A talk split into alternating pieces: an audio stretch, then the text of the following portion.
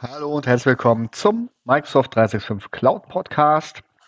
Auch diese Woche haben wir wieder 20 Einträge in der Liste, also starten wir direkt rein und klassischerweise starten wir mit Teams und natürlich der User-Sicht für alle Services und dann im zweiten Teil der Episode mit der Admin-Sicht.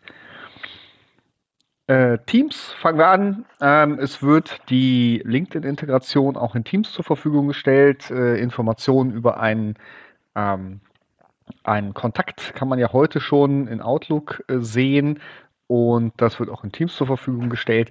Natürlich nur, wenn ihr das in eurem Tenant aktiviert habt.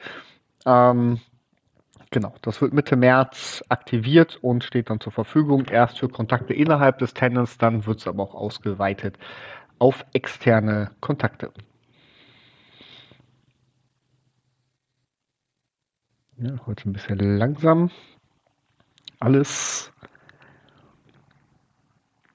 Es wird bei Viva Insights, was ja auch in Teams zur Verfügung steht, die Möglichkeit geben, für jeden Nutzer, für den es ähm, aktiviert ist, einen Fokusplan auszurollen in der Insights-App. Das heißt, ihr habt eure geschützte Zeit, könnt die, die planen, ähm, beziehungsweise eure Nutzer und dann dort äh, ja, in eurem Kalender äh, Zeiten eintragen. Das ist natürlich weiterhin nur persönlich und privat sichtbar und wird nicht mit anderen geteilt. Das heißt, das ist auch aus Datenschutzsicht ähm, ja zumindest so, dass es kein anderer sehen kann. Der Rollout dafür beginnt Anfang März. Ein weiteres Update, äh, was ich Teams zuordne, ist, dass im OneDrive und SharePoint in dem Haupt, äh, in der Hauptseite, also in der SharePoint-Seite, alle Kanäle angezeigt werden. Auch die Private und Shared-Kanäle werden demnächst angezeigt. Das soll auch im OneDrive zur Verfügung stehen. Das Wichtige ist, wie im Team selber kann dann der Nutzer auch in den Libraries äh, dieser Seite auf alles zugreifen, auf das er Zugriff hat. Natürlich wird weiterhin die komplette ähm, ja, äh, Security-Architektur bewahrt und man sieht nur die Libraries, zu denen man auch Zugriff hat. Das wird ausgerollt im Ende März bis Anfang April. Und ein weiteres Rollout, äh, was in die Richtung geht, ist für den OneDrive. Dort wird es jetzt eine neue View geben, Your Teams. Äh, das ist in der ähm, More Places äh, Sektion und dort können die Nutzer dann alle Dateien sehen, die in Teams irgendwo abgelegt sind. Ich glaube, das waren die Teams Updates für die User. Machen wir weiter mit äh, Microsoft Viva.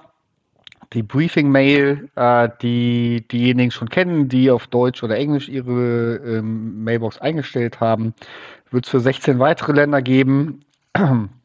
Hier ähm, sind ja die Nor Norwegen, Schweden sind dabei, Tschechien, ähm, Ungarn und noch einige weitere Länder, die jetzt das äh, auch zur Verfügung gestellt bekommen und die Mail dann in ihrer im Exchange eingestellten Mailbox-Sprache angezeigt bekommen. Das wird ausgerollt im Ende März bis Mitte April. Und wir bleiben beim Thema Viva, springen aber zu Viva Connections.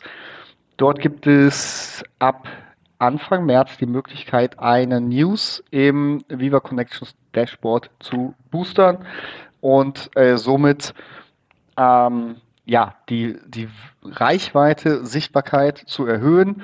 Es wird auch, wenn ich das richtig verstehe, äh, die Möglichkeit geben, geboosterte Nachrichten als Konsument sich dann anzeigen zu lassen, sodass man die wichtigsten Nachrichten ähm, auf einen Blick sieht in Viva Connections.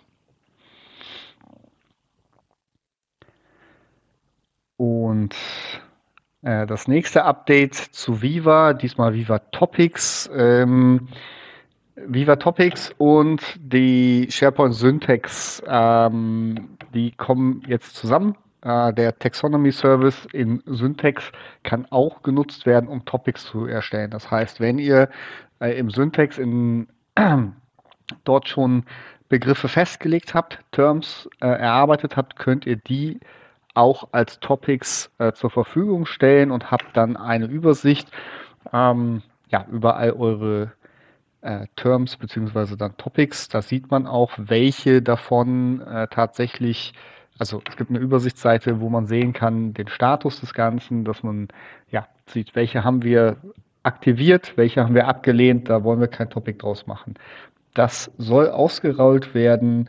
Ähm, ja, jetzt im Februar, Anfang März für das Target Release und im Standard Release dann Mitte März bis Ende März.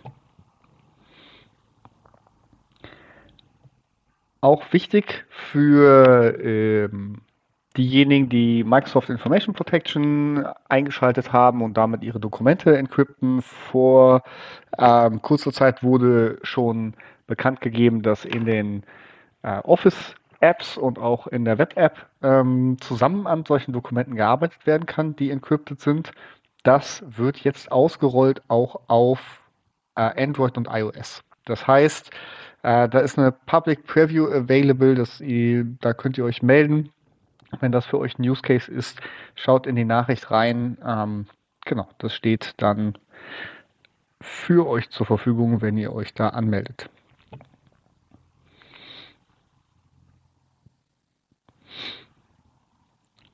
Wir gehen weiter in den Services und kommen zu Microsoft Forms.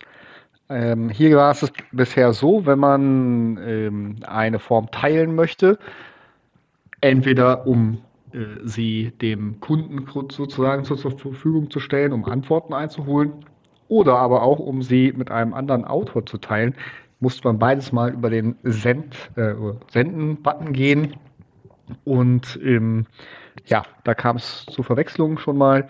Das ist jetzt geändert. Über den Send-Button geht die, äh, das Form raus, um Antworten einzusammeln.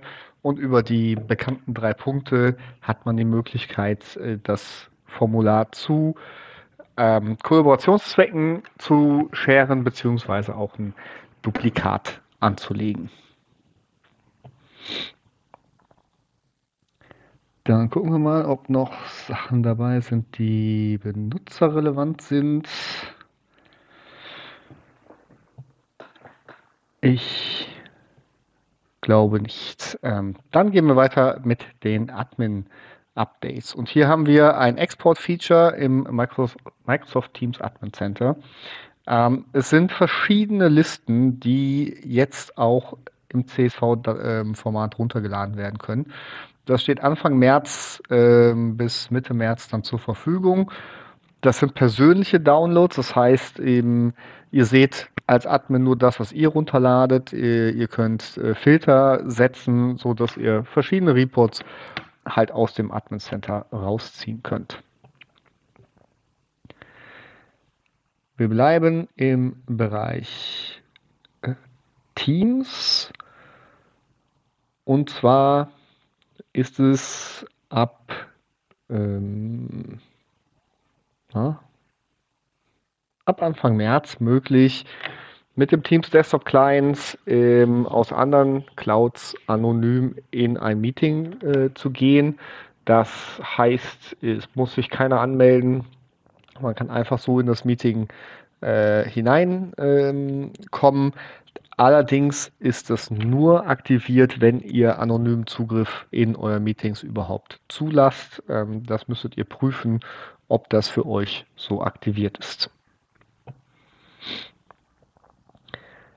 Dann haben wir Updates zu den Microsoft Teams Devices. Dort äh, steht jetzt im ähm, Preview im Graph, in der Graph-API stehen verschiedene Möglichkeiten zur Verfügung. Ihr könnt euch eine Liste aller Geräte und die Details reinholen. Äh, Ihr könnt euch auch die Aktivitätsdetails und den Health Service für die äh, Geräte ähm, abholen und auch ähm, Operationen starten, wie das Gerät neu starten, Software-Updates oder ein Log-Download äh, aktivieren. Also hier, wenn ihr Teams Devices nutzt, habt ihr weitere Möglichkeiten fürs Management zur Verfügung.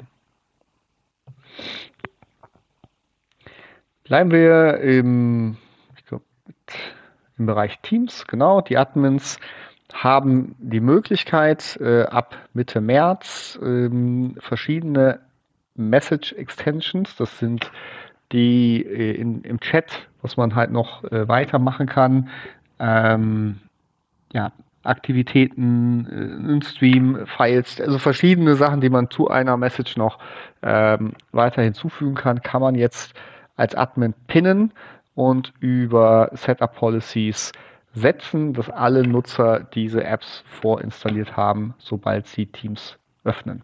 Das steht zur Verfügung ab Mitte März und soll bis Anfang April ausgerollt sein. Wir gehen weiter zu SharePoint. Ähm, Site Owner können jetzt, äh, bekommen jetzt eine komplette Seite angeboten, wo sie Third-Party-Apps äh, verwalten können. Also die Requests, wenn die zum, ähm, zum SharePoint-Admin gehen, sie können sehen, wie ist der Status, sie können einen Request zurückziehen und das besser verwalten und äh, es ist kein Fire and Forget. Ähm, genau, das hilft dann äh, Überblick zu behalten über die Third-Party-Apps, die in einer Site aktiviert sein sollen. Auch im Bereich SharePoint ähm, können in Modern Libraries jetzt ähm, Content-Typen aktiviert werden. Das steht dem Site Collection Admin zur Verfügung. Er kann die äh, Content Types einer in einer Library aktivieren und anschließend stehen dann auch die Content Types hier äh, zur Verfügung äh, also für jeden Nutzer. Das ist vereinfacht worden. Das ging vorher schon über die Site Settings und Library Settings. Ähm, genau, steht jetzt aber einfacher auf dem ähm, auf der Library-Konfiguration direkt zur Verfügung. Dann haben wir Updates zu äh, Exchange. Und zwar wird das Get Set Fish Filter Policy äh, PowerShell Command abgelöst und zwar durch Smooth Intelligence Insights. Das passiert im äh, ja jetzt schon Ende März bis Ende September. Also je nachdem, wenn ihr da Skripte laufen habt, die dieses PowerShell Command nutzen, dann passt bitte eure ähm, Skripte dementsprechend an, dass weiterhin die Informationen aus dem Tenant herausgeholt werden. Ein weiteres ähm, Retirement, also eine Zurückziehen, ist für diejenigen, die Office Cloud, den Office Cloud Policy Service nutzen. Der Health-Status wird ab Mitte März nicht mehr zur Verfügung gestellt und laut dieser Information hier im Message Center gibt es auch noch kein neues äh, Tool. Das wird erst in Zukunft ausgerollt. Das heißt, da ähm, fehlt euch ein Report. Solltet ihr den Office Cloud Policy Service nicht nutzen, könnt ihr das ignorieren. Für diejenigen, die äh, Virtual Visits, das heißt Bookings und auch ähm, den Teams EHR Connector äh, nutzen, äh, gibt es jetzt eine Übersicht, die ähm, euch zeigt im Teams Admin Center, wie die Virtual Visits abgelaufen sind. Äh, zum Beispiel werden dort Informationen angezeigt, wie lange hat der Kunde in der Lobby gesessen, wie lange haben Meetings gedauert, ähm, wie häufig sind äh, Leute gar nicht erschienen zum, äh, zum Termin. Das heißt, ihr habt eine bessere Steuerungs- und Kontrollmöglichkeit für ja, Bookings oder andere virtuelle Visits, die in eurem Tenant zur Verfügung gestellt werden. Ich denke, es ist dann, ist zwar eine Admin-Funktionalität, aber zielt dann eher auf das Business ab, das die Virtual Visits durchführt.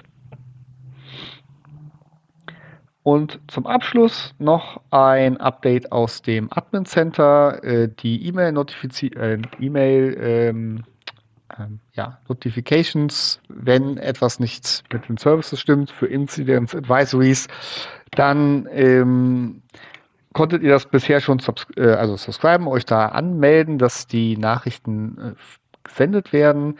Da wird es jetzt ähm, noch zwei neue geben, nämlich Issues in your environment that require action, das heißt, wo ihr etwas tun müsst, oder Issues mit Priority Accounts, Admin-Accounts, ähnlichem, wenn da irgendwas nicht funktioniert. Habt ihr das für euch konfiguriert, bekommt ihr automatisch die beiden neuen äh, Typen hinzugefügt ähm, und könnt natürlich auch einstellen, für welche Services ihr das haben möchtet. Das ist auch ähm, ja, wichtig, falls ihr separate Admin-Gruppen habt für die verschiedenen Services wie Exchange und SharePoint oder Teams, dann könnt ihr hier ganz dediziert einstellen, wer welche Informationen zur Verfügung gestellt bekommt.